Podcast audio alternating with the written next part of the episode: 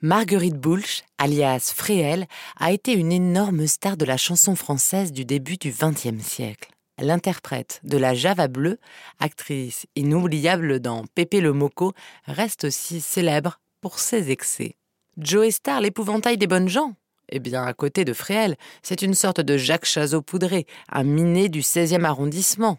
Estime Bertrand Dical dans son ouvrage La chanson française pour les nuls.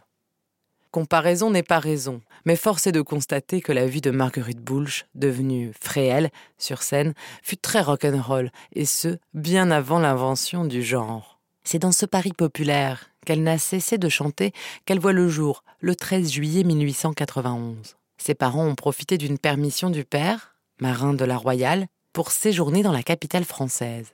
Ils ont 18 ans et n'ont pas désiré cet enfant, arrivé trop tôt. Ils retournent rapidement dans leur Bretagne natale, à Primel-Trégastel, où le bébé est confié à la grand-mère. La mère repart pour Paris, le père à bord des bateaux. Cinq ans plus tard, il met définitivement pied à terre et vient chercher sa fille. Il a trouvé un emploi d'aiguilleur des chemins de fer et emmène l'enfant à Paname. Mais Marguerite a toujours conservé un bon souvenir de son enfance trégoroise. Elle expliquait ainsi Mon pays, c'est Primel-Trégastel un petit port de pêche du Finistère, aux hivers doux et tristes, quand la tempête ne fait pas gémir et tirer sur leurs amarres les vieux langoustiers noirs. Dès ses cinq ans, la fillette montre qu'elle a du caractère et monte volontiers sur les tables pour chanter.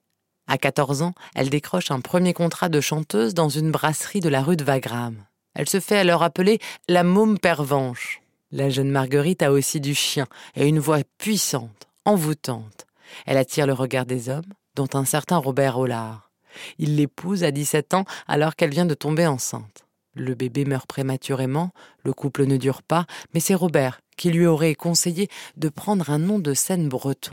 Elle choisit Fréhel, ce cap de la côte nord de la Bretagne, constamment battu par les embruns et les tempêtes, comme une allégorie de sa vie. En attendant, elle rencontre le succès et se construit un répertoire plus ou moins dramatique réaliste, sombre parfois, mais avec une voix chaude et brisée, comme l'a décrite le jeune Maurice Chevalier. D'ailleurs, il devient son amant, leur liaison est passionnée, mais brève, car Fréhel, plutôt du genre volage, aime brûler la chandelle par les deux bouts, multipliant les amours comme les ivresses, nourrie à l'alcool, à l'absinthe et déjà à la cocaïne. Elle a même chanté les louanges de cette dernière. Donnez-moi de la coco pour troubler mon cerveau, dans une chanson intitulée La coco un tube des années folles.